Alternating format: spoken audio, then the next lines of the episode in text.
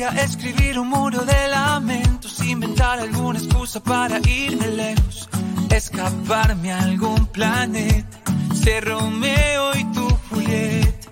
Podría engañarme, decir no te quiero, pero sabes que no puedo, siempre fui sincero. Nena, eres todo lo que quiero, sabes cómo me arrepiento. No tengo mucho más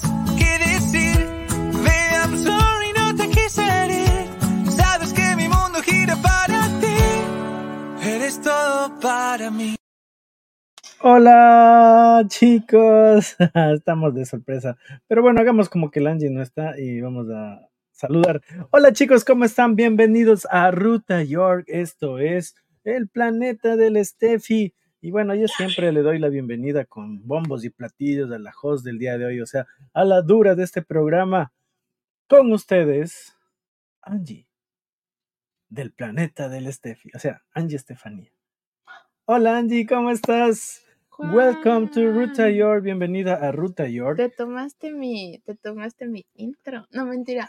Oye, Juan, hoy estoy muy contenta, muy feliz, porque de verdad hemos eh, crecido mucho y hemos tenido una increíble, un increíble progreso aquí en el planeta. Bienvenidos, bienvenidas todos, Salud chicos, definitivamente. A todos los planetarios, planetarias que se encuentran aquí, estoy muy contenta de poder em, hacer este podcast y sobre todo eh, contarles que la semana anterior no hicimos un podcast porque estuvimos en plena edición con el Juanca de sus videos y en proyectos de Ruta York que ya pronto saldrán como Poli York.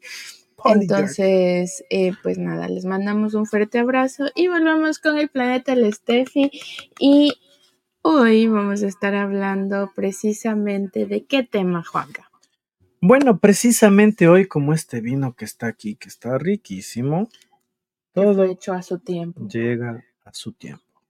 Un buen vino puede tardar 8 años, 10 años, pero para que Hay esté vinos aquí, que se han demorado 200 años, Juan. pero para que esté aquí, tiene que llegar a su tiempo. Así que salud, ese es el tema de hoy. Todo llega a su tiempo. ¿Qué opinas de este tema? Tiempo.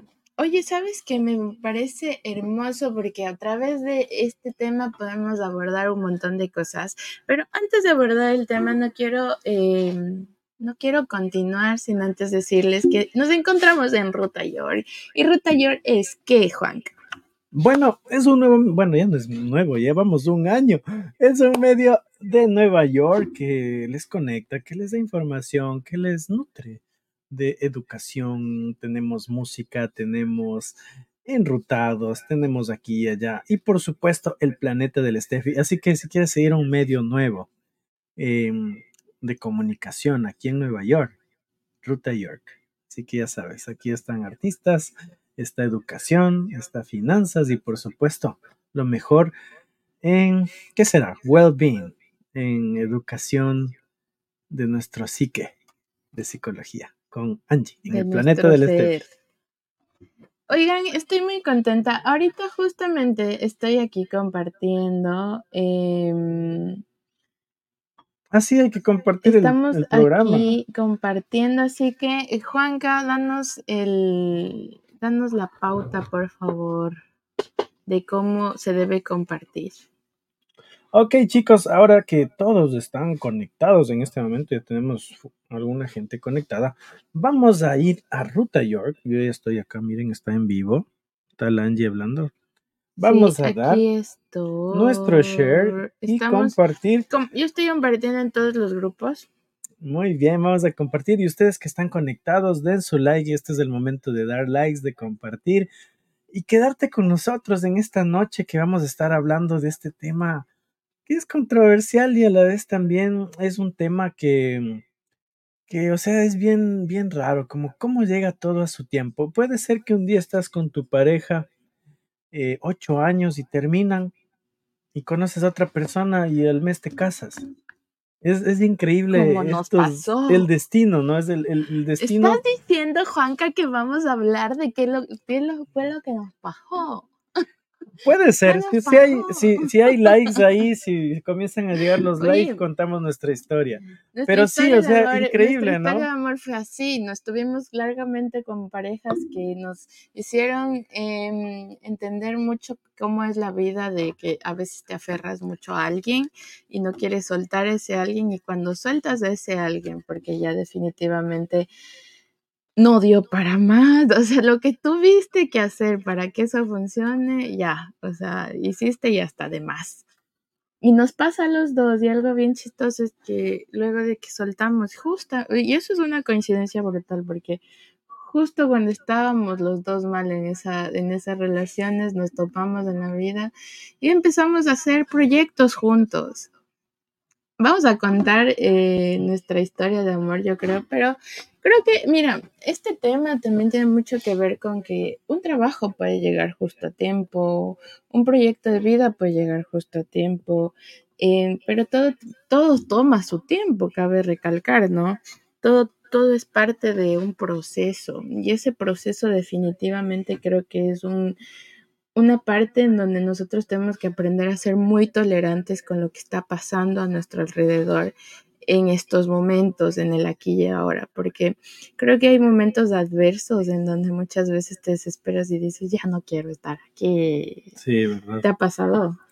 Muchas veces. De hecho, a veces estás en trabajos donde tú no te sientes parte, donde dices, ¿qué hago aquí? Yo debo estar en otro lado. ¿Me Pero, estás hablando a mí? pero hay cosas que... ¿Me estás dando Hay momentos en la vida que del día a la mañana viene una oportunidad y tú no sabes ni cómo se dio, pero se dio. Y como te digo, todo llega a su tiempo. Hay veces que tú estás, das tu 100% y no se da, pero hay momentos en que tú dices, ah, ya no quiero, y boom, se dio. Y te voy a, puedo dar un ejemplo de lo que me pasó con Univision, por ejemplo. El Juanca trabajó en Univision para los que no saben. Bueno, no trabajé, me fui de reality, estaba en un reality. Bueno, pero trabajaste Sí, sí, en fue, Univision. fue un trabajo espontáneo, digamos. Me fui a Univision y lo chistoso es que yo mandé una aplicación así. Dije, bueno, quiero ser parte del, del canal, quiero estar en este medio. Y mandé la aplicación y no me respondieron tres meses. Y mandé la Y era como que ya nada, ya me olvidé.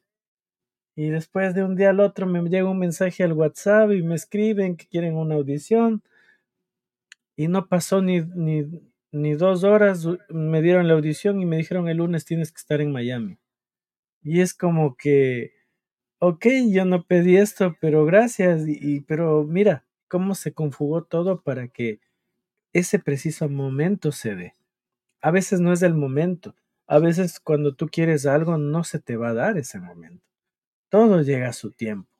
Y hay Exactamente. coincidencias tan hermosas, historias tan bonitas que dicen, tenía que haber pasado de la manera que pasó. ¿Como cuál, Juan? Como cual, hay varias. Ya, ya luego vamos a contar. Pero bueno, Cuéntanos una. a ver, una. Tenía que pasar de la manera que pasó. Como el Juanca acabando la universidad después de 12 años. Tenía que pasar la manera que pasó.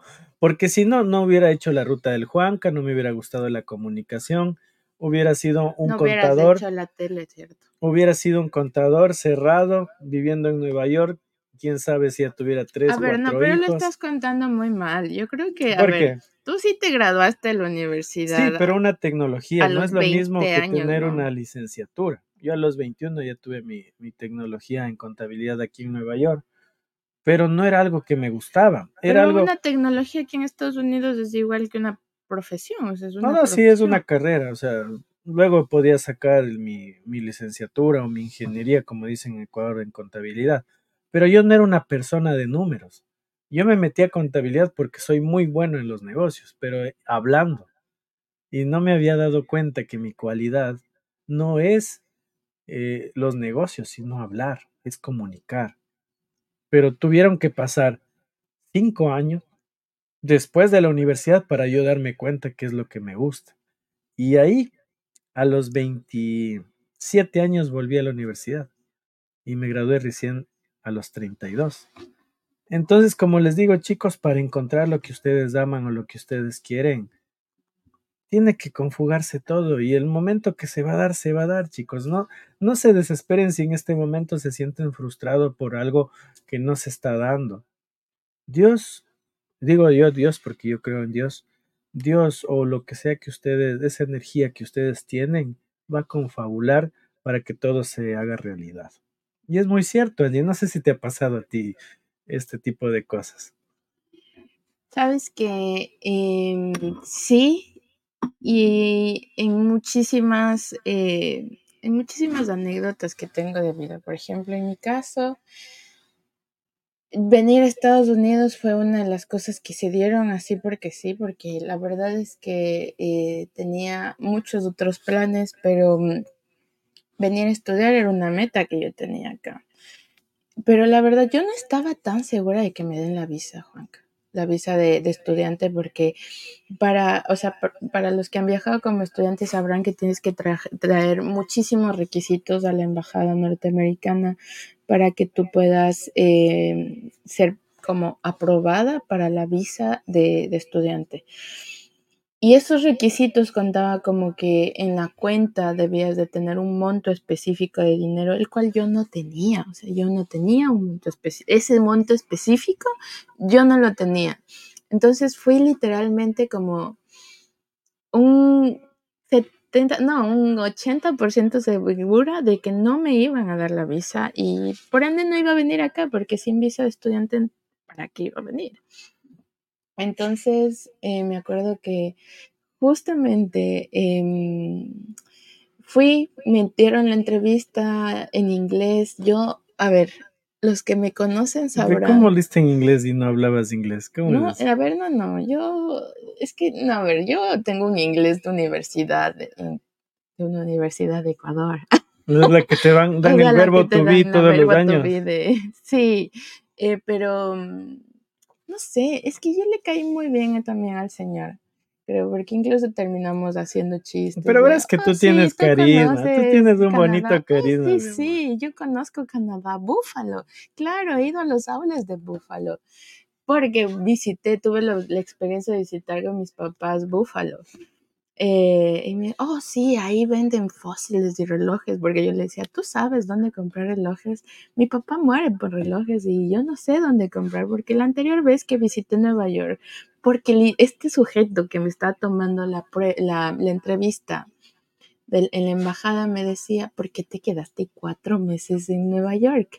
Y un chiste que se me salió, o sea, di la explicación, pero luego le dije, oh, también estuve buscando relojes para mi papá.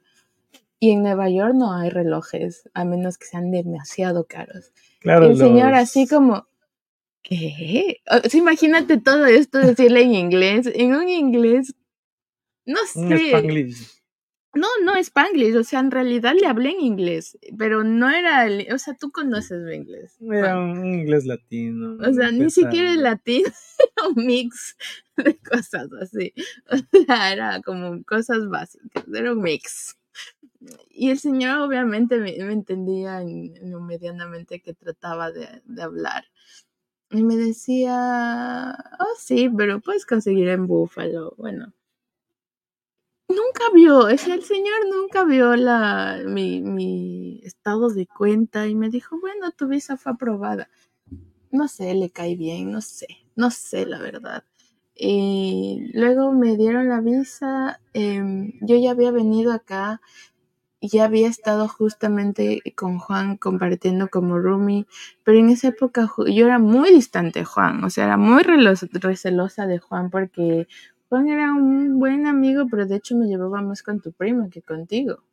Claro, así fue. Entonces, bueno, o sea, no sé, es que también tú tenías novia, yo tenía novia y en esa época era como... Tú ibas con él yo iba con él. Sí, sí. Jugando a ser felices por desesperados.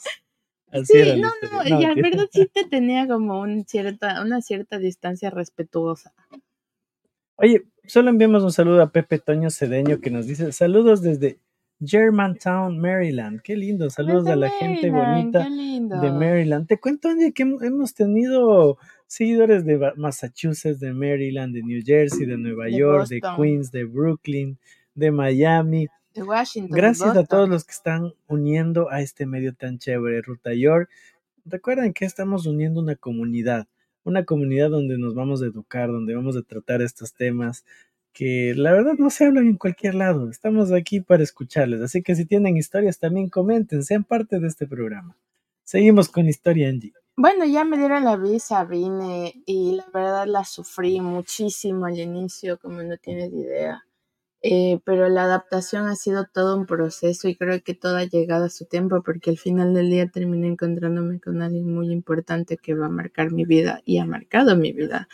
Eh, pero eso ya lo hablaremos después. Igual la experiencia de vida, aparte de esta historia de amor, la experiencia de vida de vivir sola, de aprender a, a vivir completamente sola, es una experiencia que sin duda solamente los que hemos logrado hacer eh, nuestra vida en una maleta, hemos encajado nuestra vida en una maleta, lo comprenderán, porque una cosa es crecer en el mismo barrio donde vive tu papá, en la misma ciudad donde vive tu mamá, y otra muy diferente es crecer, incluso en el mismo país. Claro, vivir en otro país es Y totalmente muy diferente. distinto. En otro país donde no tienes ni un tío abuelo lejano, ni un tatara tatara tatara tío, ni un primo primo primo muy lejano, es bien duro porque no sabes a dónde ir muchas veces.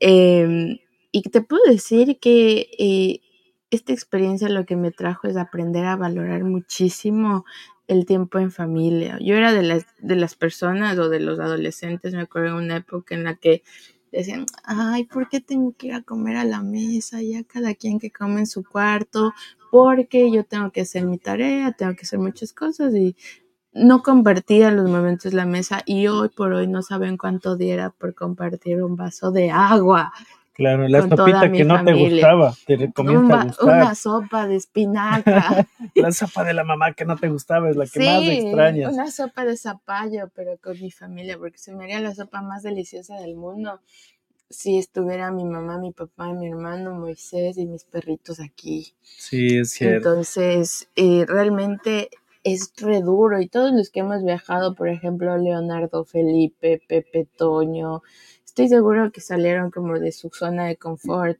eh, inmigraron en algún momento. Claro. Y si no lo hicieron ellos, son hijos de. Y son hijos de esa historia, ¿no? Sí, Entonces, migrar es muy duro, muy pero fuerte. migrar también te lleva como a la reflexión muy profunda de entender que todo llega a su tiempo y que antes de que todo eso llegue siempre vas a tener que pasar por el valle de la tormenta, vas a tener que pasar muchas veces por el valle del dolor.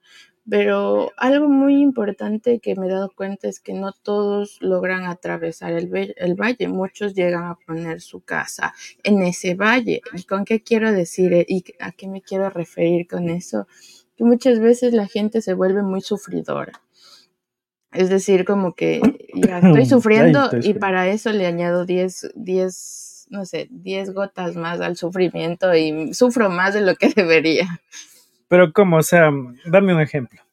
Por ejemplo, me acuerdo muchas veces que veía gente que decía, ay, no, es que esta vida está bien dura, está bien difícil y tenía trabajo, ¿me entiendes? O sea, como migrante muchas veces tienes que volver, rehacer tu vida. Y me daba cuenta que había migrantes que estaban recién empezando y no tenían ni trabajo. Yo creo que ese es el punto, no sufrir por cosas O sea, tienes que valorar lo que tienes. eh, Ajá, no sufrir por cosas que de pronto no tienes y empezar a valorar las cosas que tienes. Por ejemplo, me acuerdo que yo no tenía nada. Nada, tenía mi peluche purple que algún día les traeré y les presentaré. Mi peluche púrpura. El, mi peluche purple es Ya peluche que me lo dio mi mamá. No, ahora es mío. No, sí, mentira. es un debate que tenemos. Estamos peleando es por-. Por temas de peluches. Es un peluche que me ha acompañado toda mi experiencia migratoria y puede sonar muy infantil, pero es el peluche que me acerca a mi familia porque me lo dio mi mamá y mi papá. Y la verdad es lo que me pude traer aparte de una foto de ellos. Entonces Wow. ese peluche ha sido como, o sea, es, es mi mamá y mi papá en una representación de un peluche. Angie, por aquí Mario Leiva nos dice, en ese valle me cogió migración, dice. Emigración. Eh, ¿Cómo estás, Marito? Qué gusto, gracias por conectarte, tú siempre pendiente de, Mario, de Ruta ¿cómo York. estás? Cuéntanos también tu experiencia. ¿Tienes alguna, De inmigración. no, tienes algún tema de que todo llegue a su tiempo? Cuéntanos por ahí alguna experiencia que te ha pasado de que las cosas se han confabulado y te ha ido en un momento Mal y en otro malo, bien. en otro bien. O sea, como que todo se confabula para que se den las cosas. ¿Te acuerdas cómo fue lo de la radio, no? Lo de la, eso también es. eh, Y, o al- sea, y te- y le es que debemos todo se eso a tiene nuestra que dar. gente. Todo se tiene que dar cuando se tiene que y dar. esa historia la debemos a nuestra gente, pero algún día lo contaremos. Algún día lo vamos a contar. Pero algo increíble es como, por ejemplo, eh, hay momentos en que tú dices, mira, mi sueño es llegar a ser presentador de televisión, por ejemplo. Te doy un ejemplo mío. Yo luchaba tanto por serlo, casi como dos años y ¿Lo sigues dale. haciendo? Bueno, sí, pero, o sea, digamos que ya lo cumplí en cierta manera en Ecuador. Ahora mi sueño es llegar acá y cumplirlo en Estados Unidos.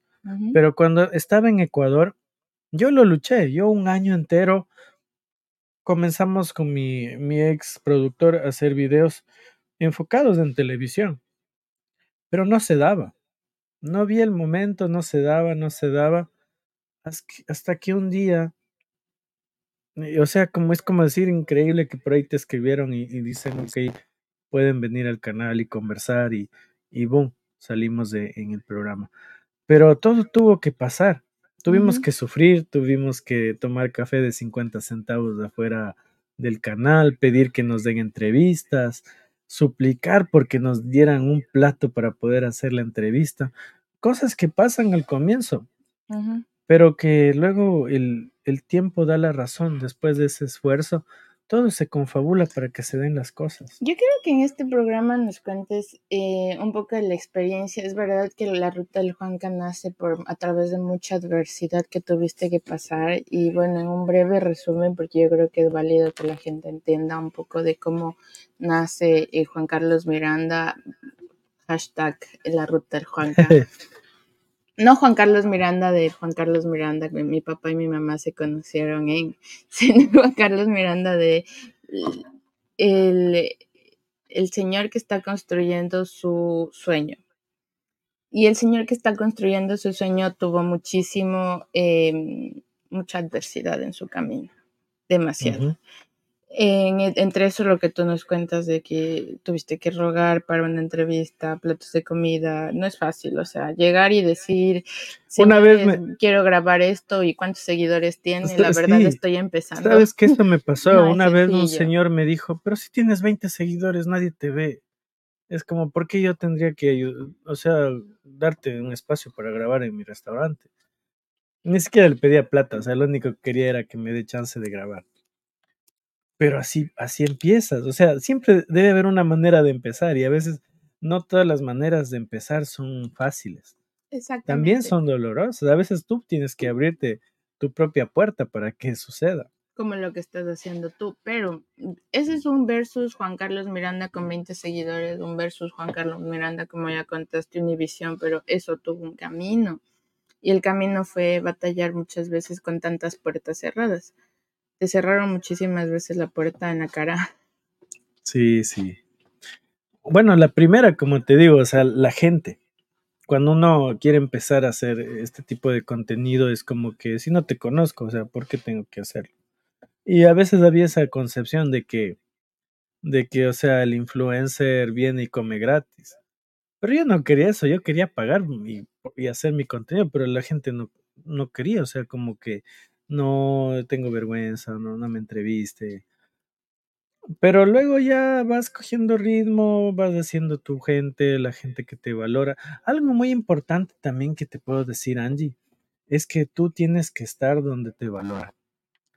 A veces estamos en lugares donde no nos valoran. A veces estamos Y en aplica en todo, aplica en relaciones, aplica en el trabajo, aplica en todo, yo creo. Sí, o sea, a veces tú puedes tener talento, pero no estás en el lugar adecuado. That's true. Entonces, cuando tú llegas al lugar adecuado, las cosas se confabulan. Te doy un ejemplo. En Ecuador, bueno, ahora veo que los influencers ya tienen apoyo, Pero en el tiempo que yo empecé, no apoyaban a los influencers. Era como que sí, así, o sea. Pero ahora. Sí, señor que graba gratis. Pero ahora, ahora ya los valoran, ya los Gracias pagan, ya hay pandemia, marcas, ya hay. Incluso el mismo Facebook paga, antes no pagaba.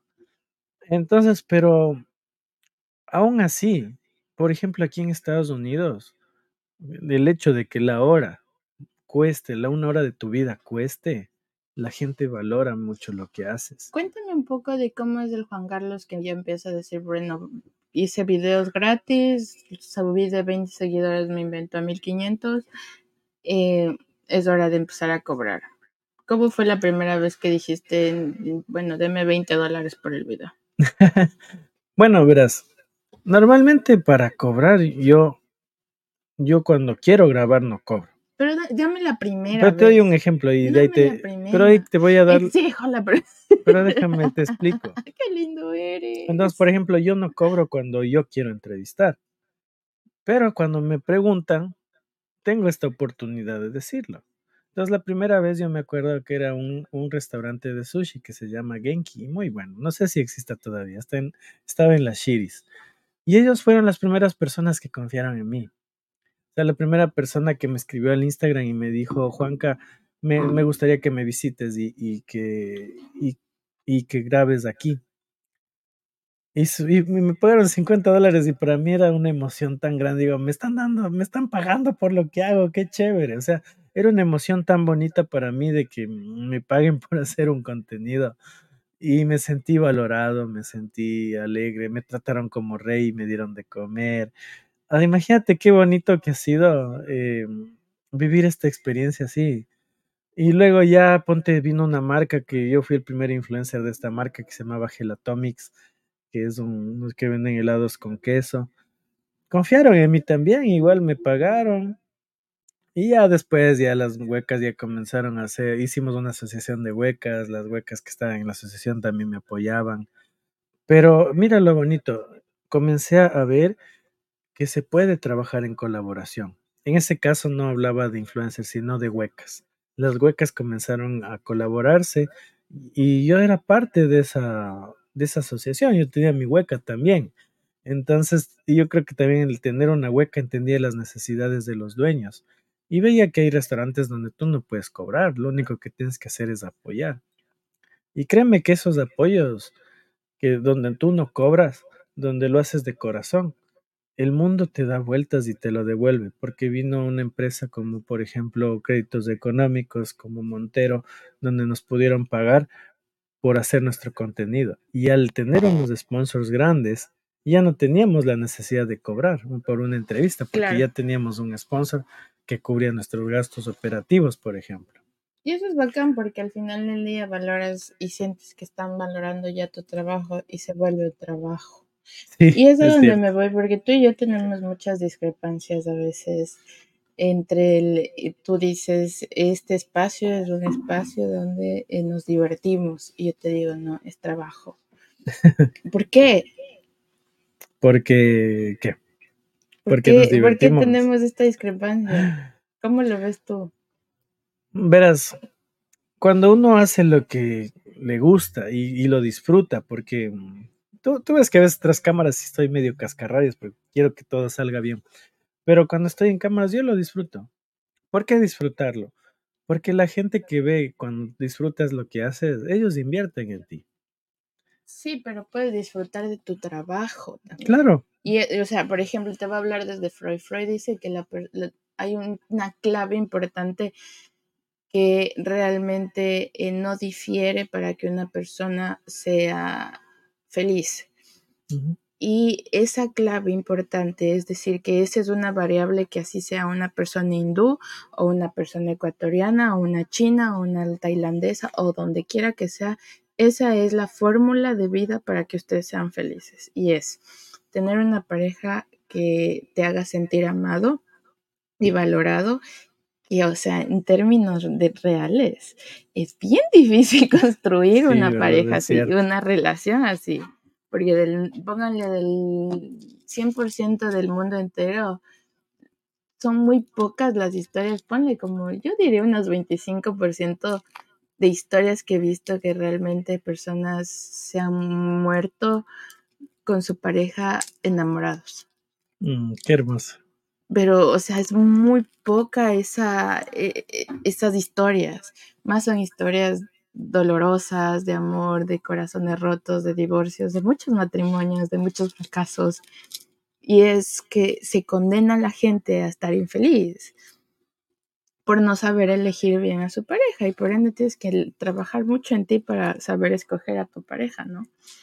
Pero Freud dice, primero, escoger bien a tu pareja que te va a acompañar el resto de tu vida y segundo, tener un trabajo que ames.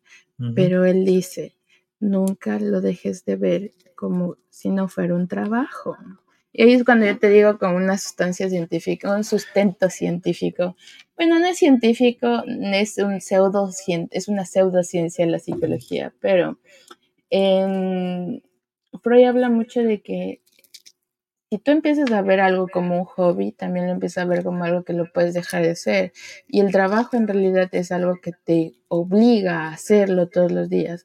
Porque a veces no es como que todo el tiempo vas a estar feliz aquí en cámara. No, Yo te puedo decir, yo adoro esto, yo adoro esto, pero hay muchas veces donde en realidad he venido arrastrada al sillón a sentarme porque estoy exhausta.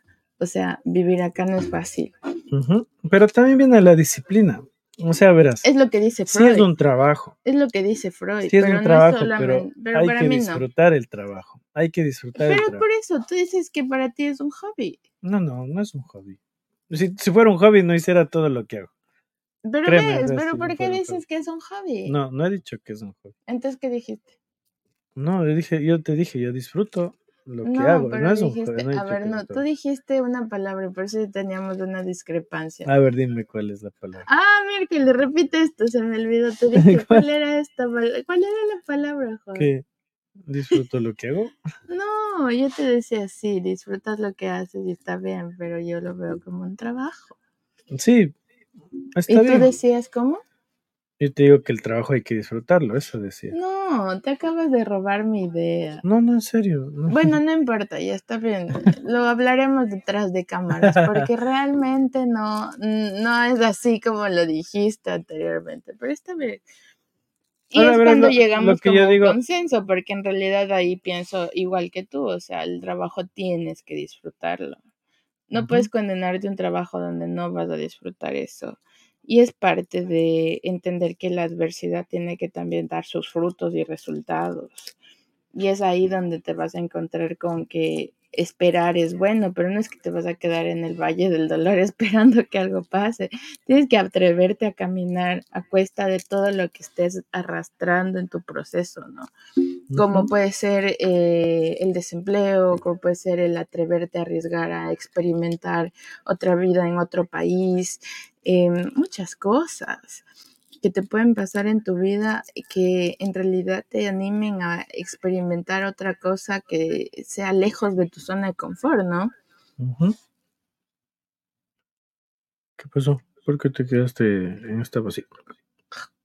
Pareces no, te de estaba TikTok. mirando, te estaba mirando. No, odio eso. Yo creo que es de la generación Pensé que te quedaste sí. así, como los de TikTok. No, no, qué horrible que es. ¿Por qué Dame tu pasa mazorca, dame tu eso? mazorca. No, ¿Por qué pasa eso? No Un sé día vamos a hablar sobre ese Creo que va tema, a ser el otro nuevo día. reggaetón, verás. Ya vamos a hablar de ese tema, pero eh, no nos desenfoquemos. No, que, eh, quería leerte lo que dice Mario Leiva. Mario nos dice, yo les recomiendo portarse bien los unos a los otros, ya que si nos portamos mal, todo se paga en la vida. Les recomiendo que no sean como yo, que estoy pleno y en bancarrota, dice. No diga eso, Marito. Disfruta todo lo que haces, dice Marito. Eso sí es cierto. Sí, es verdad, disfruten lo que hacen, pero también disfruten a conciencia. O sea, disfrutar lo que haces también es como tener, es que esa parte es bien importante, porque hay dos versos, el verso disfrutar a conciencia y disfrutar desembocadamente y luego no te das cuenta que cometes errores, que, te, que te hacen sufrir, pero ese es el libre albedrío en realidad que muchas veces te pasa en el, en el camino. Tú eliges, por ejemplo, tengo 10 mil dólares me voy y me gasto esos 10 mil dólares en una farra y en una fiesta o me voy y invierto esos 10 mil dólares en algo que para mí va a ser sustentable a largo plazo.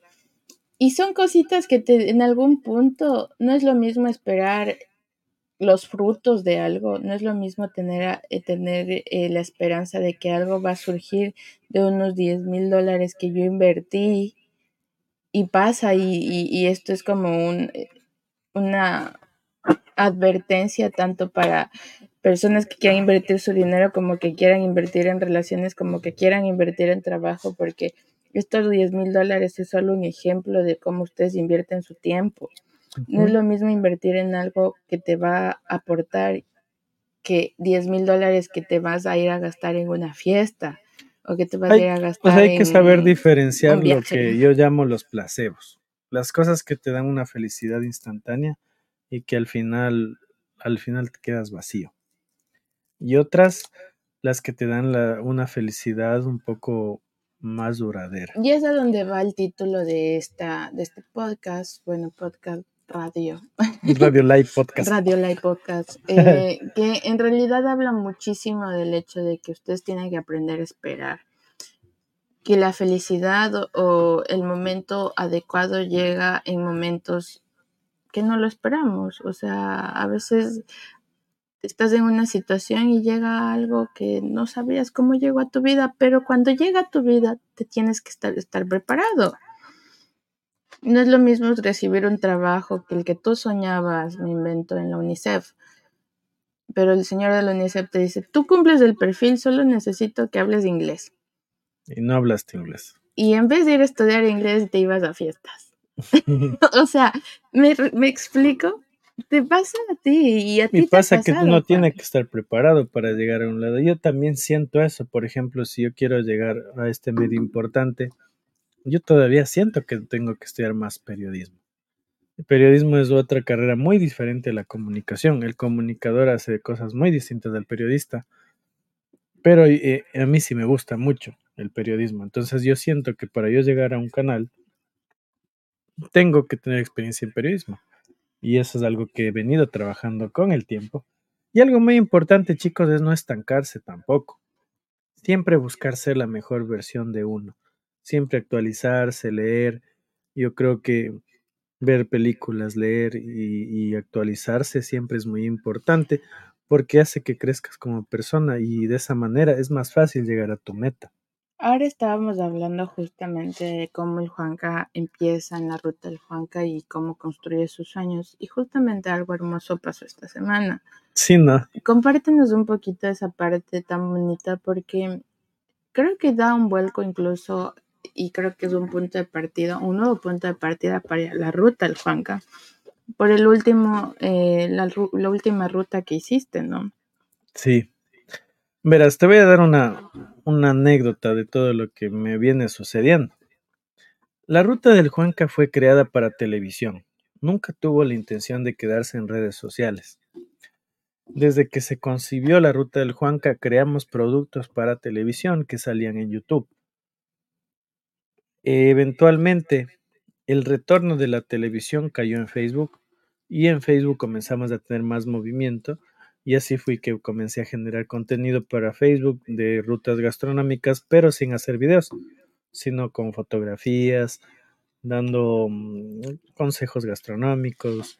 Y claro, eso se acompañaba que cada, cada fin de semana nosotros hacíamos videos para el canal, para, te, para Gamavisión, para, para Ecuador TV. Entonces estos videos se subían a Facebook. Pero ¿qué pasa? Que yo nunca pensé en redes sociales. Todo lo que yo subía era por tener para la gente que veían en la televisión y no van sobre el programa, que lo vean en redes sociales.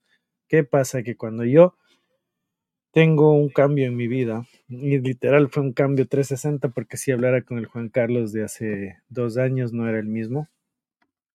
Yo doy fe.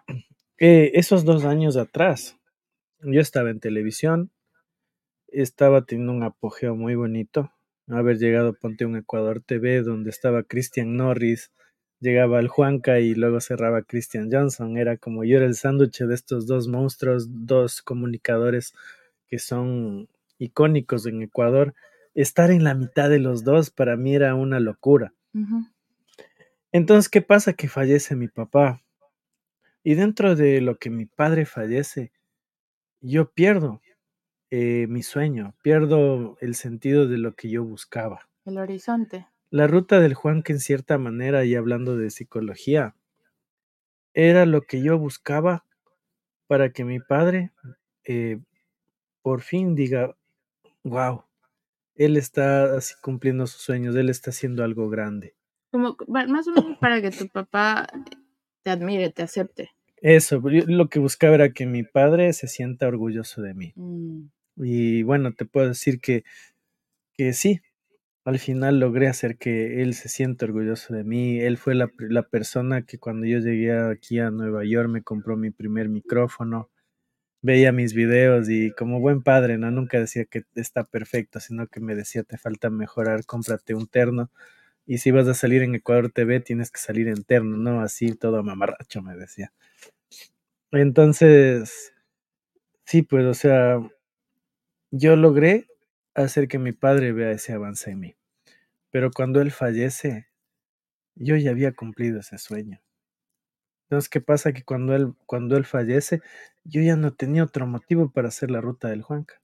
La ruta del Juanca para mí había fallecido, digamos, ¿no? junto con tu padre. Se había ido. Mi motivación por hacer la ruta del Juanca Claro. Dentro de este proceso de poderme entender, hice muchas cosas y cosas que no estuvieron bien, cosas que estuvieron mal. Descuidé la ruta del Juanca. eh, gracias a Dios tenía un community que le mando un saludo grandote. que no que- dejó morir la que no dejó morir a la Salud ruta por porque, porque el Juanca, el por Juanca había, se había ido. El Juanca no estaba. Salud, sonó bonito, ¿no? Sí, El sí. Juanca se había ido, el Juanca ya no estaba. Estaba en la página, pero el Juanca desapareció. Y en ese proceso, bueno, encuentro a Angelito, que es Angie, mi esposa. Y qué lindo Angelito, no miren cómo saca el, el- el vino. Salud, es que una vez fue así. Qué ves, esos angelitos que me ha man- mandado Dios. Pero bueno, ¿Te acuerdas que te decía sírvete otra, Juan? una buena Sírvete conversa con un vino es bueno, es chévere. Salud, chicos, los que están conectados, salud. Si tienen un vinito, les acompaña a sacar su vinito y poder conversar aquí entre nosotros. Estoy aprendiendo una parte de la ruta que no, no he contado. La Angie siempre me saca cosas que. Exclusivas. que no, no cuento. Entonces, ¿qué pasa? Que esta transición que yo vivo, eh, primero salí del aire, ya no entré a televisión nuevamente. Eh, había alcanzado de llegar a Univisión, mi padre me logró ver en Univisión, eh, estuve en Ecuador TV, en Gama, pero salgo Oye, del pero aire. qué loco de haber sido para tu papá verte en Univision. Así cero chiste, Sí. aunque no lo haya dicho, Sí, pero yo creo que sí, para cualquier papá el hecho de decir, es un canal gringo, ¿qué hace ahí? ¿Qué Sí, ni, él, ni él- ni él creía de como que, ¿qué haces allá? O sea, es como que ¿Qué- loco, ¿no? ¿Qué hace? Entonces, ¿qué pasa? Que yo topo, digamos, llego a un tope de mi vida donde yo cumplo mis sueños, donde, bueno, realmente cumplo el sueño de mi padre, cumplo el sueño de mi madre, que es también el Palacio del Jugo, y, hago una transición en la ruta del Juanca, pero que en ese momento yo dije, ahí, ahí quedó todo. Angie puede ser testigo que yo quería grabar y no me nacía, no quería grabar, no quería grabar y decía, pero es que no tiene sentido y lloraba. Yo lloraba. Y Angie, pues, ella veía eso. Decía, es que no quiero grabar. Y a veces me empujaba. "Graba, Y, y graba". vería, había, incluso cuando falleció mi padre, yo tuve que grabar dos programas para el canal. Y, y yo no aguanté más, no pude seguir grabando. Creo que en algún punto sí fue bien insostenible, ¿no? Sí, sí, fue, esos momentos fueron muy duros. Muy, para mí, perder a mi padre fue algo muy difícil. Tardó También mucho porque tiempo. es que también tuviste que enfrentarlo solo. O sea, es que verán, perder a alguien difiere mucho en que en muchas cosas. Primero el hecho de que cuando pierdes a alguien y estás acompañado en el proceso te hace sentir un poco más seguro. Un poco, o sea, de todas formas no deja de ser doloroso ya. Claro. Pero en el caso del Juan, muchísimas veces tuviste que estar solo. Y como Ujú. host de la casa, porque venían las visitas acá a verle a tu papá. Claro, sí, sí fue bien un momento duro. Y lo único que yo quería era estar en el cuarto y, y olvidarme de todo, ¿no? Entonces ahí muere la ruta. Hubo un momento que muere la ruta. Y tuvieron que pasar, ¿qué? Un año, Angie. No hacía videos. Creo que alguna vez hice un video de las Sabes fanescas. que, a ver, el video que tú hiciste, que decían eh, que literalmente se me hizo el video más bonito, fue el que hiciste en Rosy, pero tu papá todavía estaba enfermito. Sí. Ahí estabas grabando para la tele. Eh, de ahí se me hace que otro video que hiciste. O sea, dentro de este proceso que yo pasé, hice una ruta que se llama la ruta de las fanescas. Y Sí, hice tres restaurantes. Pero eso ya era, o sea, ya yo estaba fuera del canal. Comencé a grabar la ruta de las fanescas. Pero ¿cuál fue el que lanzaste luego de que tu papito falleció? Hubo uno cuando tú hablaste del por qué tú habías desaparecido y todo eso y te fuiste. y- O sea, sí, eh, eh, fue el que hice para Miami. Cuando me fui a Miami grabé la... Bueno, hice una ruta de, del Juanca, de la, de la hamburguesa de Messi. Y también hice lo de Calle 8. Imagínate, dentro de ese dolor tuve que ir a abrir Calle 8 en Miami. O sea, me estaban pasando cosas tan bonitas, Pero a la vez te pero estaba estaba tan una vacío. pérdida muy estaba fuerte. tan vacío. Me dieron un reconocimiento del Congreso de, de los Estados Unidos, del, del estado de Florida, cosa que nunca sucedió en Nueva York ni en Ecuador, me dieron en Florida, pero no era feliz, no era feliz. Y, y, des- y después de volver de Miami, yo, yo en serio dejé de hacer la ruta. Ese fue el video que yo digo, estoy grabando aquí en honor a mi papá. Pero luego no encontraba un motivo para volver a hacer la ruta del Juanca. Y tuvo que pasar como seis meses de que me, bueno, grabé por ahí la ruta de las fanescas, pero me perdí totalmente. Hasta que un día grabé eh, Che Belsa, ¿te acuerdas? Me- le grabé a Che Belsa. Ahí estábamos de novios. Sí, le hice un, le hice un videito a Che Belsa, pero ese video no salió después de tres Tiempo, ¿te meses. que te Se "¿Qué quedó grabado. Edita, edita, edita. Se ¿te quedó grabado y yo no Tú quería grabar. grababas, no, a ver, el Juanca grababa. Una corrección, el Juanca grababa, no editaba, que es otra cosa. y Por ejemplo, no, e- no editábamos, no editamos el viaje a Todavía Ecuador. falta el viaje a Ecuador. Que yo creo que ya no vamos a editar. Por coyuntura subir, eh, está eh, difícil. hemos de subir. Algún día hemos de hacer un video de por qué nos casamos, ahí puedo usarlo. Sí, sí, sí. Porque no creo que ya lo grabemos. Ya cerraron los locales que pero- grabamos, Sí, ya cerraron. Juan, ¿Qué? qué, horrible, Juan. pero es que en serio estaba pasando un momento duro. Sí, lo sé. Y realmente eh, creo que, y esto es para todas las parejas, y no solamente para las parejas, si quieren ser un buen amigo o un buena, una buena amiga, cuando ustedes vean a alguien que está pasando por un momento difícil, yo creo que lo primero que ustedes tienen que hacer primero sí es apoyar, acoger, y decir, bueno, no estás solo. Pero después de un tiempo determinado, sí empújenles a, a seguir con la vida. Sí. Obviamente siempre va a depender de la persona afectada, pero sí es importante el hecho de que si tú quieres mucho a alguien, le empujes a... El Juanga se enojaba, No quería, no no, quería, quería editar. editar, se enojaba, es, ah, quiero dormir. Pero sabes que cuando yo editaba, bueno, ahora ya lo disfruto, ¿no? Pero yo cuando edité en el tiempo que mi papá estaba enfermo, yo sufría Es que estaba solito también. y no dormía. Y yo no sé cómo esos videos salían chéveres, o sea, la verdad. Pero no dormía porque mi papá estaba en el hospital y yo tenía que editar. Y esos traumas me agarraban cuando yo editaba nuevamente. Entonces superar algo así es duro. Por eso que no quería editar ¿Y porque... cómo lo superaste? ¿Cuál- ¿Cómo fueron esos momentos de donde Bueno, verás, ido superando eso? Yo, yo creo que, como dice, todo llega a su tiempo, ¿no? Tuve que pasar el duelo. El duelo, el duelo inevitablemente tiene que pasar. Bueno, no creo, bueno, hay gente que, que Tú trabaja en el evitaste duelo. el duelo por mucho tiempo. Mm, No quiero, no, sí, sí, sí lo sufrí, pero era, estaba vacío. Y por estar vacío hacía cosas que no debía haber hecho, ¿me Pero entiendes? evitabas el duelo.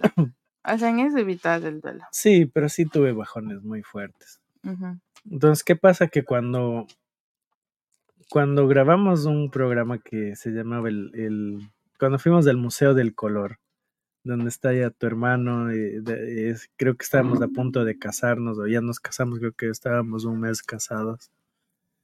No, el Museo del Color. Ay, Sí, no, un mes de casados. Llevábamos un mes de casados. Justo, ¿no? Era nuestro aniversario el día que El fuimos día a que grabar. fuimos era nuestro aniversario, llevábamos un mes. de Entonces, casados. imagínate que yo no había grabado desde abril Ujú. y por ahí grabé, pero no subí nada, no edité.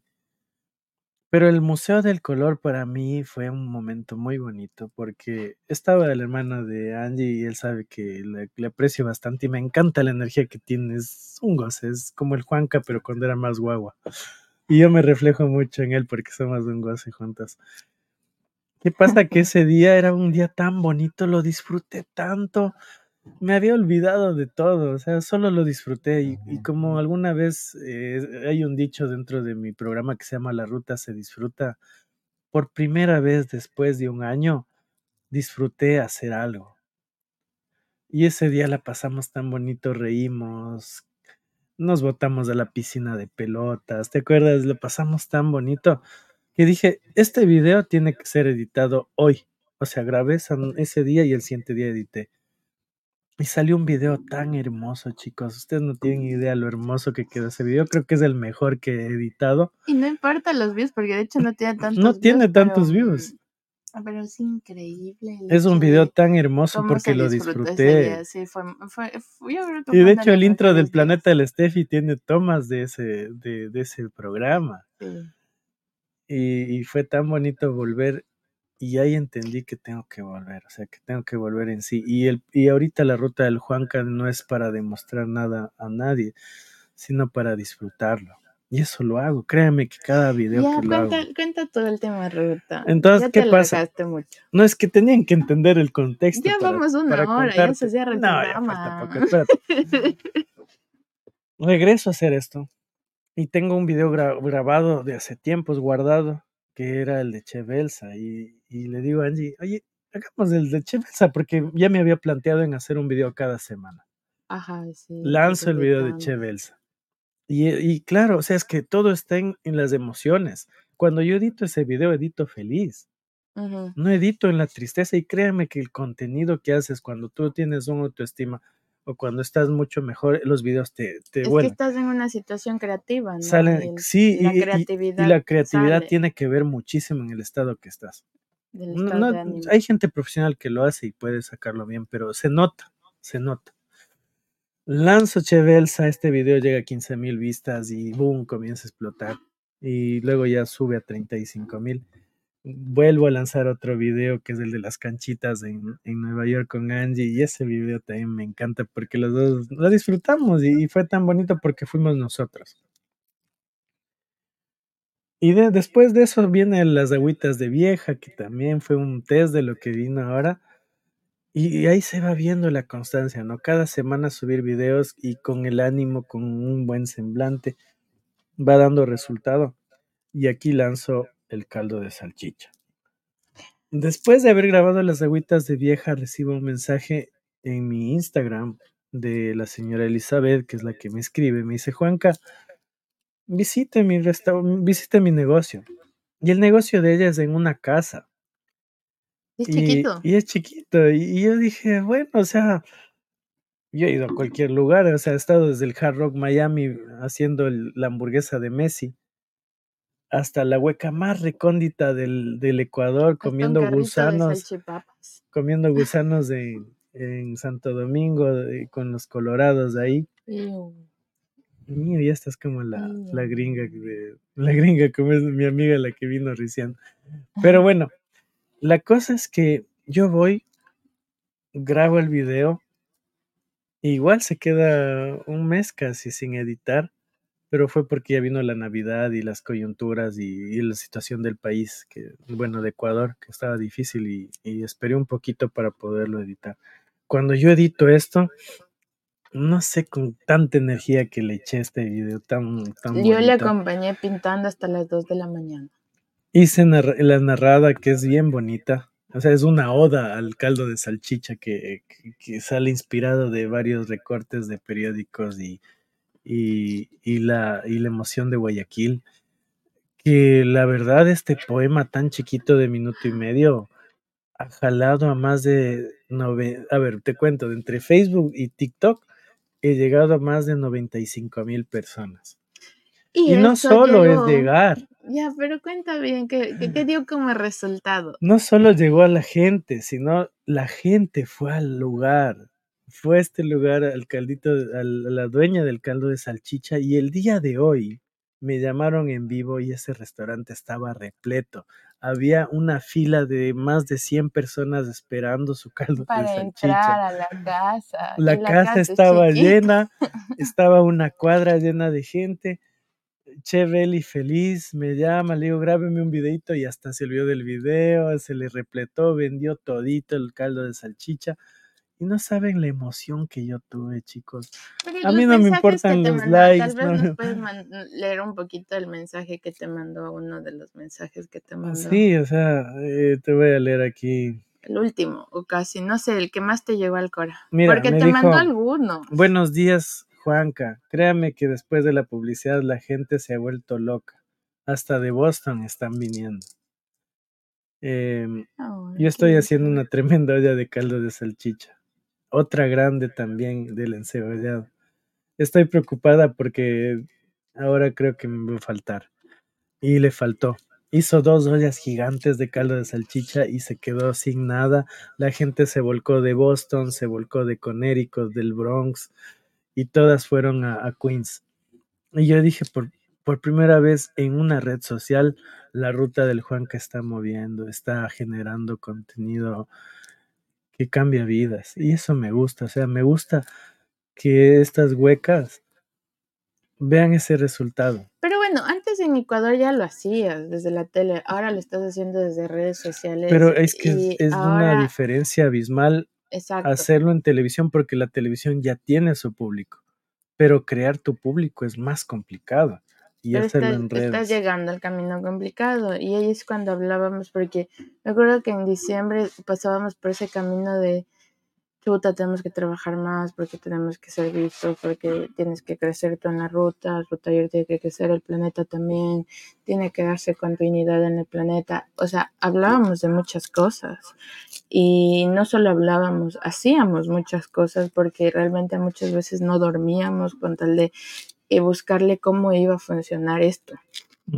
Entonces, em, llegar como a este nivel en donde tú estás haciendo esto es porque tú esperaste los frutos de, pero no te sentaste a esperar que la manzana caiga, sino que eh, trabajaste, trabajó. tra- se trabajó para llegar a eso y se trabajó mucho porque no es solamente un coger y decir, oh sí, voy a estudiar para editar, no, fue estudiar incluso muchas veces En el eh, camino. en el camino, ir viendo qué funcionaba, qué no funcionaba, hacer prueba error, prueba error, para, no, y, y sabes qué era lo, lo chistoso que no, no lo hacíamos por nosotros, sino que en realidad la gente que tú grabas es gente que necesita muchas veces eh, visualización en su emprendimiento. Sí. Y entonces eh, no eran tanto para el Juanca, sino también para ayudarles a que vendan más. Porque, o sea, muchas veces el Juanca ha ido a restaurantes, ni siquiera les ha cobrado nada con tal de ayudarles. Eh, y no es ese, ese corazón desinteresado porque de algo tenemos que comer, ¿no? Pero también ha sido el hecho de mostrar resultados. Y como yo le decía al Juan, muchas veces necesitamos como también ver el otro, el otro lado de ganar, que no, no, no siempre ganas con dinero, sino muchas veces vas a ganar con prestigio o vas a ganar con... ¿Sabes, ¿Sabes qué bonito fue que me llamó y me llamó en vivo y, y la, y la fila de gente y todos Ya. saludando, hola Juanca. Y la señora me decía, usted tenía que estar aquí para que salude a todos. La señora era tan feliz, no sé, o ¡Qué sea, loco! me dio unas ganas de llorar ese rato y digo, esto es lo que, lo que realmente, esto fue la misión de por qué la ruta se creó. Y de lo estás logrando. de que la gastronomía ecuatoriana en otro país sea una referencia. Sí está. e- No es solo en, yo digo en todo el mundo, pero ahorita estamos enfocados en Nueva York y Nueva York es la capital del mundo. Sí, lo bacán es que estás haciendo que emprendimientos de ecuatorianos se estén volviendo como populares aquí en Nueva York. Y es bastante importante también entender que no fue necesario llegar a, a Univision para que tú llegues a este nivel, ¿no?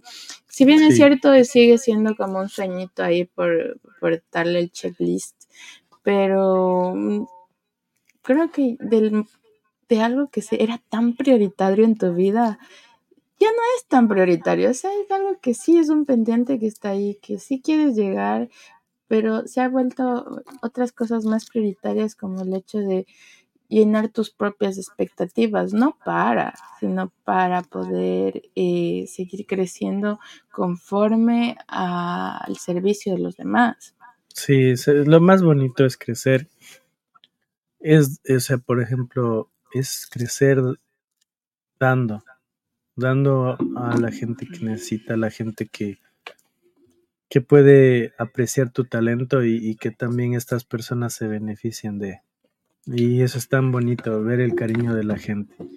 Ahora vamos a hablar un poco de también el hecho de cómo funciona esto en relaciones. Ya mismo vamos a cerrar esto. Ah, Pero solo quedamos en deuda. No, es que hay una No, parte solo que no me gusta. quiero que leas lo de. Anita, lo de Anita me gustaría que leas. A ver, mi amor, lea usted porque estoy sin lentecitos. Bueno, eh, mi prima que está viendo y, Anita, te queremos tanto. y es tan linda porque ella le amaba a mi papá. O sea, no tienes idea cuánto la amaba. Y ella sí fue, ella es una de las personas que en el momento que él falleció me apoyó tanto. No tienes idea. Y des- desinteresadamente me apoyó. Y me sigue apoyando. Entonces nos dice, buenas Ay, noches qué chicos, excelente programa. Solo te puedo decir, Juan, que tu papá siempre estuvo orgulloso de ti, de tu trabajo que realizas y te apoyaba en todo. Y estoy segura que desde el cielo Él te está bendiciendo y se siente muy orgulloso como estamos nosotros aquí en el Ecuador. Sigue adelante, te queremos mucho. Qué linda. Sí, qué bonito. Y también nos dice, tienes que seguir haciendo la ruta del Juanca, es tu programa más importante. Sigue adelante, muchas bendiciones y bendiciones a los dos. Gracias, primita linda. Muchas gracias. Ay, qué linda es la Anita. Oye, Anita, te mandamos un fuerte abrazo. Te queremos muchísimo. Esperamos ya verte pronto. Eh, esperamos verte para abrazarte. Bien, con el caldito de- con de el caldo pata. de pata. Qué rico. Que el Mario, Mario Leiva nos dice, si desean terapia de parejas, me hacen saber, la reunión tiene que ser en Quito con los canelazos de naranjilla en el comandante. Sí, ¿no? Sí, Un, un buen canelazo en Quito que quita una toda de- pena. un- una ruta Salud, chicos, salud. Y algún día haremos una ruta en un viñedo. Ujú. Y solo para cerrar rapidito, chicos, a veces nos desenfocamos de nuestros sueños. No siempre somos seres humanos y no, no siempre vamos a tener el ánimo de hacer algo. Tomen su tiempo. Como dice este tema de este programa, todo llega a su tiempo. A veces uno tiene que tomar el tiempo para respirar y replantearse. Y los resultados se dan. Y ese es un ejemplo de lo que está sucediendo con la ruta del Juanca. Mm. Wilmer Ore- Orellana nos dice saludos desde New Newburgh. Wow, saludos de Newburgh, New New York. Gracias, Wilmer. Gracias por conectarte, por, con- por saber nuestra historia y por también seguir a Ruta York. Y seguiremos hablando más de tu historia porque es una historia que merece ser contada y siempre haré que cuentes. Lange siempre me hace sacar de poquito mis historias. así. Cada programa tiene que ver de- del, del planeta del Steffi y ahí van a ver. Y siempre la el Juanca en biografía del confesionario Juanca, el confesionario del Juanca aquí en el planeta del Steffi. Sí, pero porque en realidad yo creo que el Juanca tiene muchas cosas que contar que no lo ha hecho. Y creo que en algún punto también habrá como el Juanca otras personas que hablarán de su vida. Eh, pero es importante como partir de... Ahora bien, te hablaba de relaciones. ¿Cómo esto aplicó en nuestra relación, Juan? A ver, yo quiero que tú empieces De que un todo llega a su contando. tiempo. Es que tú me preparas para los programas inconscientemente, la verdad. ¿Por qué? Ayer me hiciste ver una película súper bonita. ¿Cómo se llama? 500 días sin Summer. 500 días sin Summer. Chicos, si, si quieren saber lo que es todo llega a su tiempo, miren la película 500 días sin Summer. ¿Por qué? Porque es algo similar que me sucedió con Angie, con mi esposa actualmente. Fue loco. Y es, es increíble porque verás, esta película trata de que hay una pareja, es- así empieza la película. Esta es una historia, pero no es una historia de amor. Esta es una historia de un chico y una chica, pero, no, es una historia, de amor. Entonces, ¿qué pasa? Que tú puedes estar con tu pareja ocho años, ser novio de una pareja ocho años, En mi caso, casi 10. pero puede pasar de que en una acción conozcas el amor de tu vida. Y, y literal así pasó con Angie.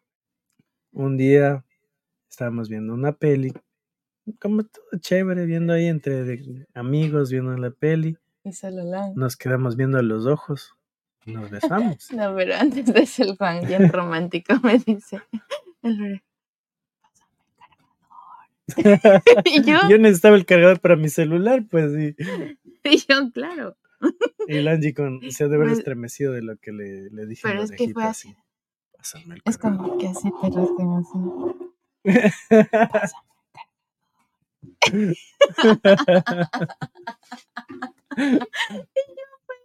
Maravillada de este individuo tan simpático que jamás, tan original, o sea, tiene una seducción única.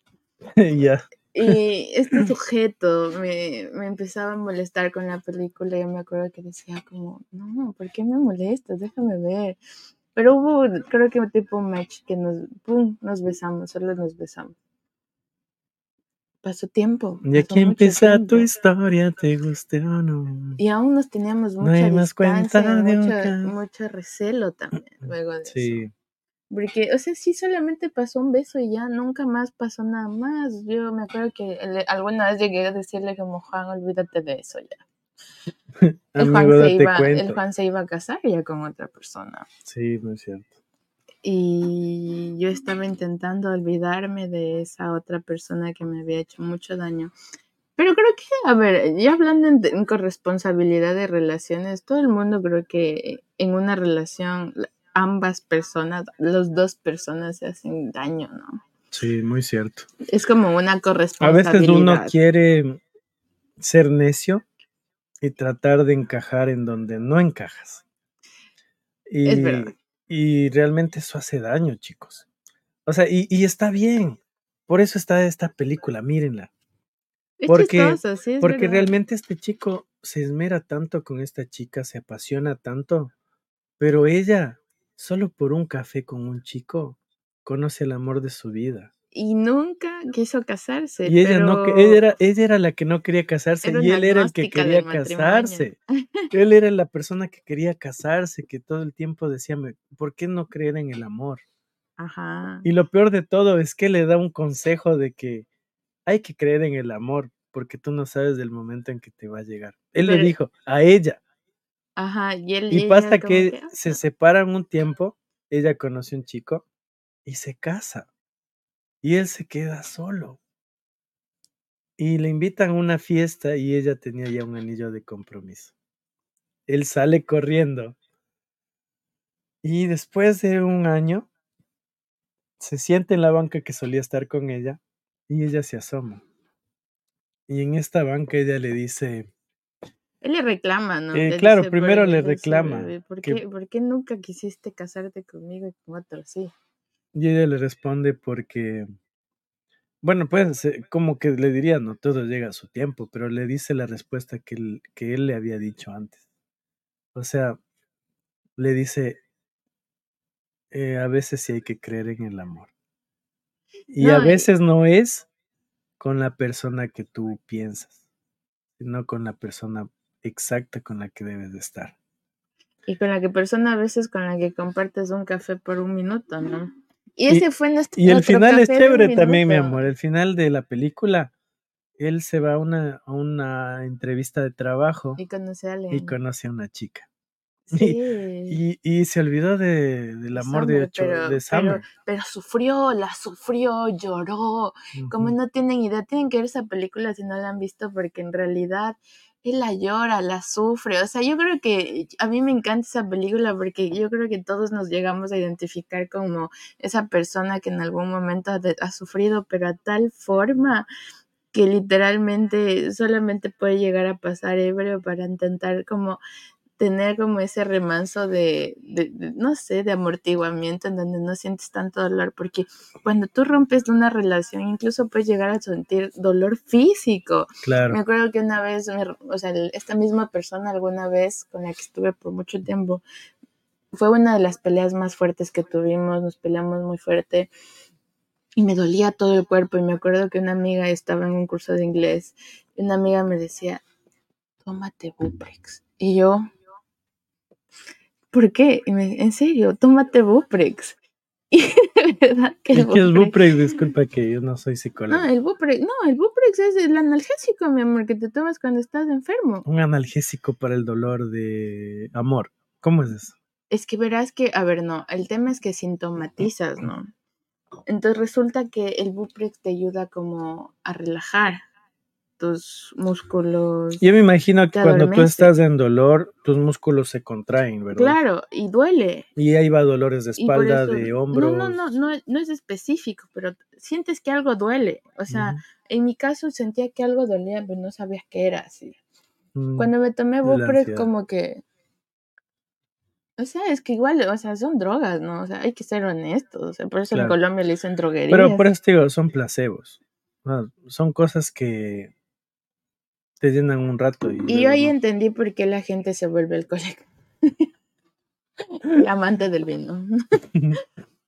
No, pero, y lo mismo me pasó acá, pero el Juanca, en cambio de darme, en vez de darme Buprex, me dio una botella de tequila, porque cabe recalcar Vamos que el mismo, el mismo mes, es que eso fue, es que no te creo Todo que llega a su tiempo. todo llega a su tiempo, porque el mismo mes que él termina con su, con su pareja con la que se iba a casar, yo también termino en las peores condiciones, o sea, de las peores condiciones, las peores.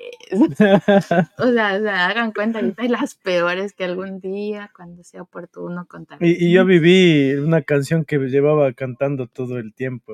Era como que lejos estamos mejor así.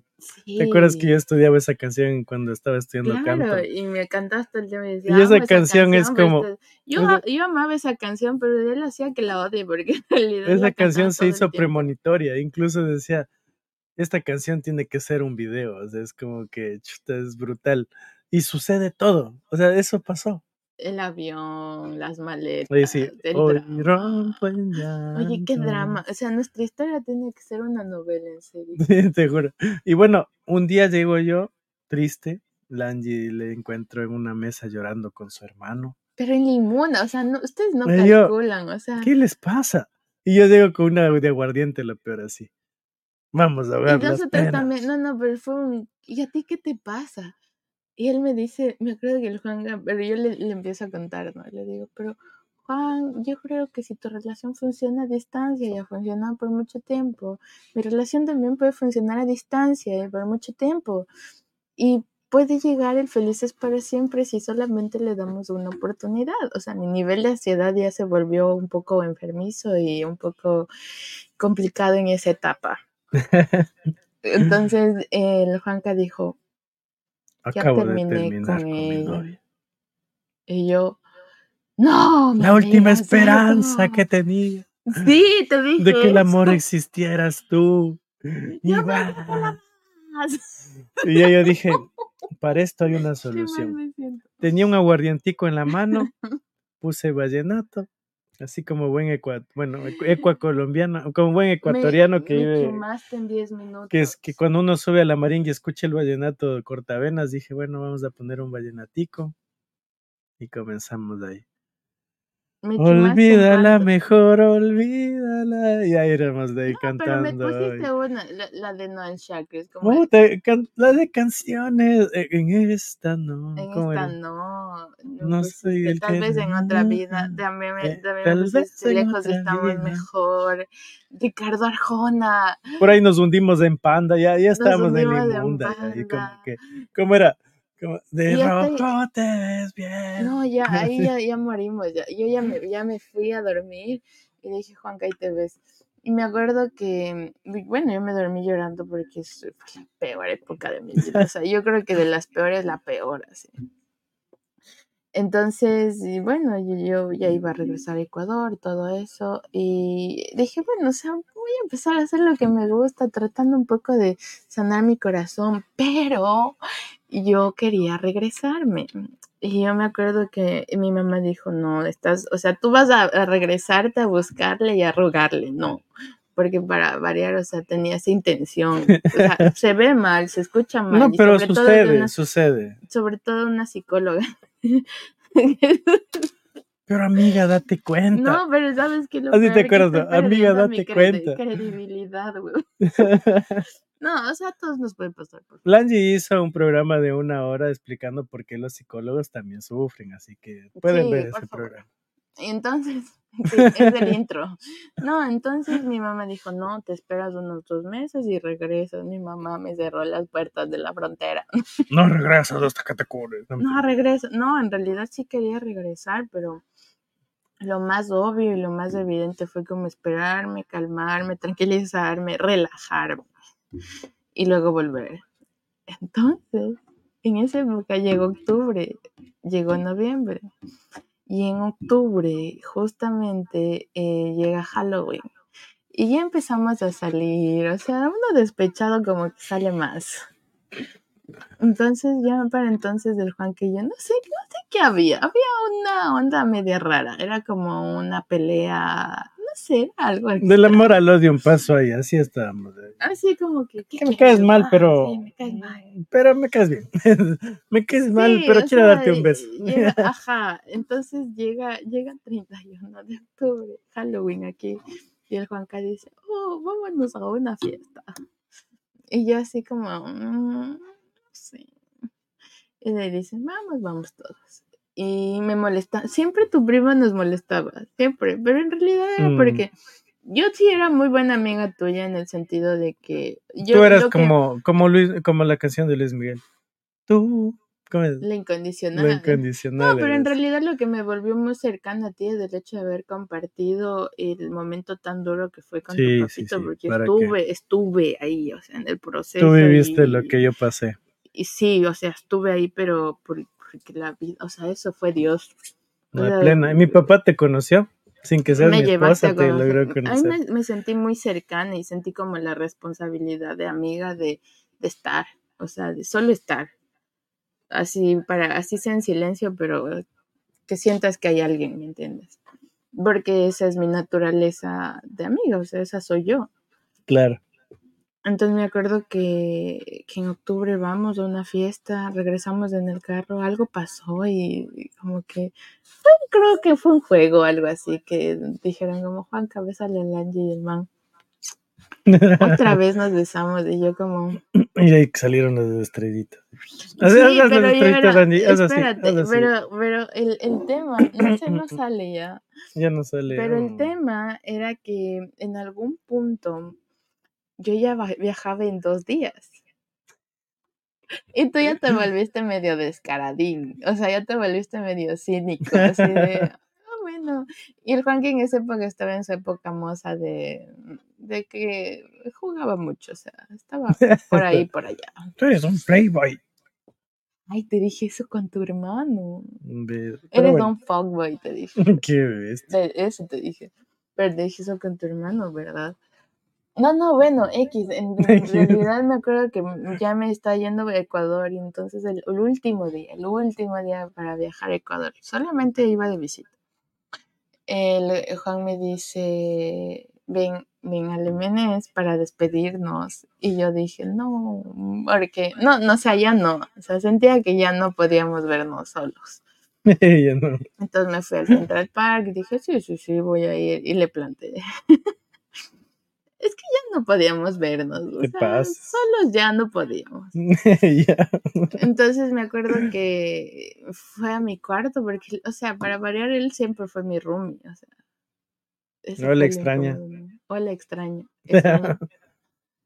Entonces fuiste a la cocina. Ah, compraste una pizza para despedirme. O sea, yo bien detallista, sí, pero yo decía, sí, vamos a, sí voy a volver. Sea, es igual para que vuelvas. decía, qué extraño eres. Y me- de ahí me acuerdo que, que fui- fuiste a la cocina, fuiste a dejar las cosas y tololog me volviste a dar un beso y me dijiste, cuídate Angelina. Que me dijiste, y regresa pronto. Y pavo- pavoneate, mi amor, ¿cómo sabes pavonearte? Pavoneate todavía. Pavoneate, muévete. Pero fue un beso estilo Grey, o sea, como que le cogí de las manos. así. Mentira, no, No, mentira, que- no, a ver, qué mentira eres. No, no broma. Eh, siempre ha sido tierno. Solo, solo, solo me acerqué y le dije, vale, aquí te espero. Y chao, chiquito. No, mentira, así, así fue. Coronaste. y Lange se ha devenido así como que ya no voy a hablar con mi ex, ya no voy a hablar con mi ex. No, Y yo de- Dios mío, ¿cómo voy a vivir con él? Pensaba. así. O sea, vivimos en el mismo techo. así. Vivimos en el mismo techo, ¿cómo voy a vivir con él?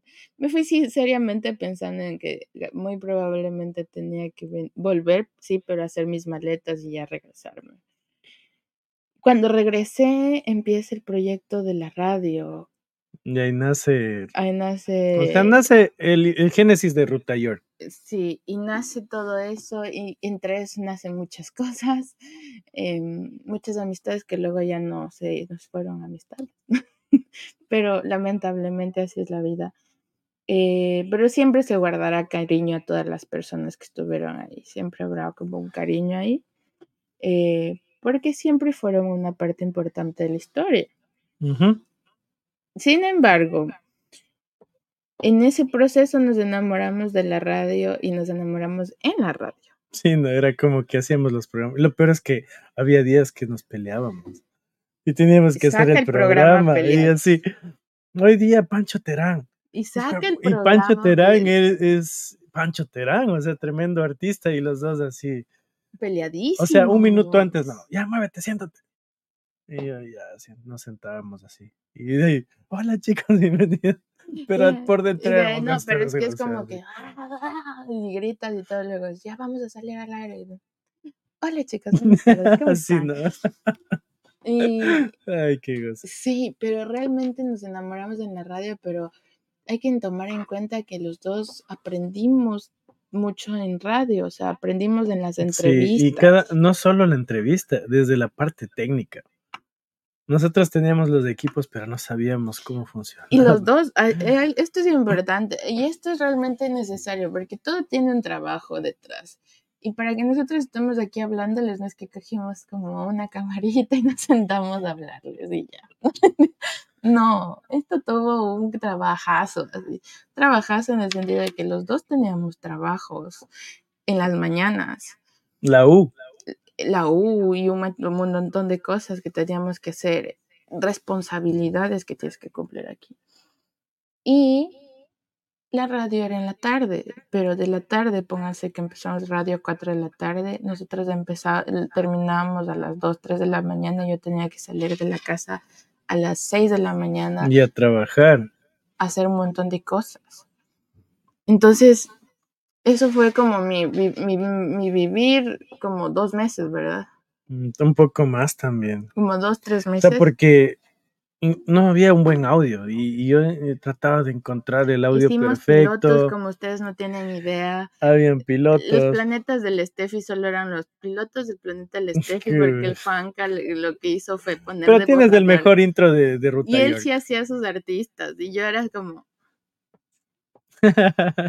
me traes tu artista, ahora me toca a mí. Pag Iván Vallejo. Híjole, entrevista tan bonita que y luego te sacaba más artistas. Y luego digo, era me quieres sacar a alguien, te saco a Marqués. Y boom, llega Marqués. Pero yo creo que hay, yo traje a Marqués.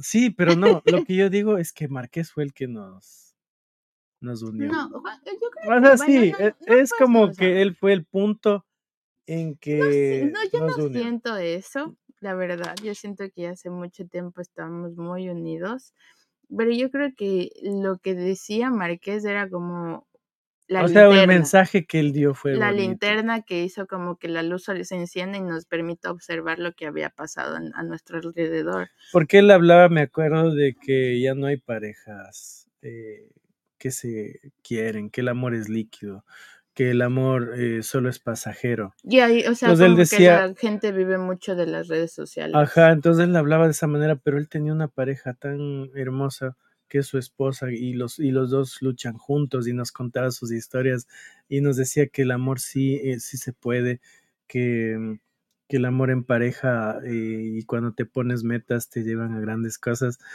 Y yo era así escuchando y le veía a Angie y decía, ella será, será ella. Sí, pero ya habíamos pasado muchas es- cosas. Por ejemplo, "No, ella había- Había un persona". grupo de amigos, fue los momentos incómodos que me hacen, ser- a mí ser humilde. Que el Juanca decía, o sea, le decían Juanca y la esposa, porque el Juanca le jodían con que ya se iba a casar. Siempre. Entonces, pero ya no había esposos, ya no había nadie. Pero le seguían jodiendo con eso, y entre eso, siempre, siempre que le jodían con eso, el Juanca me, miría- me, me miraba así. De que, y la esposa decía, oh, no sé con quién me case. Y yo como, ajá, qué incómoda es esta mirada así. Conmigo no, no mentira. No, y momentos que me hacen ser humildes que después de, de lo que le, le decía, Ponce me regaba algo y yo era como, tipo las escenas de Betty la Fea con Don Armando, de, ay, perdón, Don Armando, y se, le- se me regaba, se me caía cosas. Qué goce si pasaba. ¿no?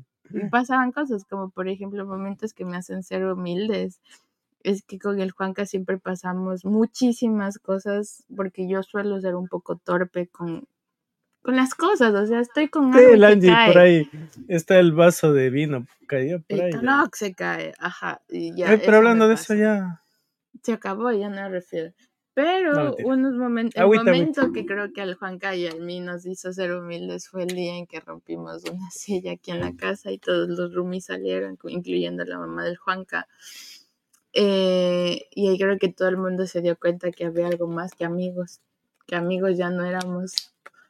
Porque el Juanca estaba haciendo como su tarea o algo estabas haciendo aquí en la compu. Estaba, estaba, aquí había una mesa y el, era el comedor, las sillas. Y me acuerdo que yo, yo le, o sea, nos reunimos todos un momento en la mesa y de todos ya se fueron. Y me acuerdo que yo me iba a parar y tú me dijiste, siéntate. Y yo dije, no quiero sentarme, déjame sola. Y tú me dijiste, yo no seas, ¿cómo me dijiste? No seas arisca, algo así me decías. no seas arisca. algo así me dijiste, me dijiste, siéntate. Y yo dije, Juan. Y hice como un, me arrimé así Y me fue para atrás así. y solo, Y en lo solo vi estaba- como las patas de las sillas se hicieron así. Y O yo, sea- me, yo me iba a reír como ja, ja, ja. Y en lo que estaba cayendo, fue cámara lenta. Él me jala del pelo así. O sea, No hagan de cuenta que suave, así. ¿no? Y como no me quiero caer, me jala de los hombros y ¡zac! nos caemos los dos horrible. Al grado que la mesa se volteó, Se cayó todo. todo, o sea, eso- sonó como que si algo se reventó en la casa. así, ¡pam! Y yo, Juan, dime que no pasó esto, por favor. Y yo solo sentí que todos corrieron para salir a ver. Y yo, Padre Santo Celestial, ¿qué nos pasó? Y la mamá baja de las gradas, así porque la mamá duerme en el segundo piso. Me regresa a ver y dice, la Angie siempre está encima de Juan. Yo- No dijo eso. No dijo eso, Juan. Qué goce, Y de ahí me acuerdo que te pegué y te dije, dile la verdad, dile quién fue. Y te dijiste, no, no fue mi culpa. Pero tú estabas hecho un tomate. Sí, todo el mundo ahí riendo, viéndonos ahí así. oh, Es que yo estaba, literal, estaba ya nos despusiste. Estaba encima tuyo. Sí, qué goce. Sí. Pero sí, sí. lo que sí puedo decir es La que Marqués fue cayó. el que nos unió y nos. y No nos fue. Marque. Yo siento, yo diré que no específicamente. La radio, Porque o sea, yo creo que. yo creo que la radio fue- detrás, Ese es un amor radial, chicos. Así los que nos siguen y, Sí, y los sí que fue ven en la este radio, pero programa. también tiene toda una historia detrás de la Eso sí es cierto, es muy cierto. Mira, se conectó el suegrito. ¿Cómo está, hermano? Está escuchando nuestra historia. Pues, es de, de las muchas historias que tenemos. Es una versión, de, las versión romántica de nuestra Qué historia. vergüenza. O sea, de las tantas cosas que nos ha pasado, una de esas es la, la que me mantiene humilde en esta relación. También la de nuestro matrimonio. No, si nos pa- Un día vamos a hablar de cómo fue nuestro matrimonio. Ahí, ahí les vamos a contar todos los temas. También la, la de Times Square. Ay, la de Times Square. Yo amo la propuesta de matrimonio que tú hiciste. Hermosa, ¿no? Un- una profe me acuerdo que usó de ejemplo para los, los de los amigos de la UDLA porque yo estudio comunicación corporativa. Y la profe ha usado de ejemplo diciendo, así es como un comunicador corporativo pide matrimonio con una publicidad en Times Square.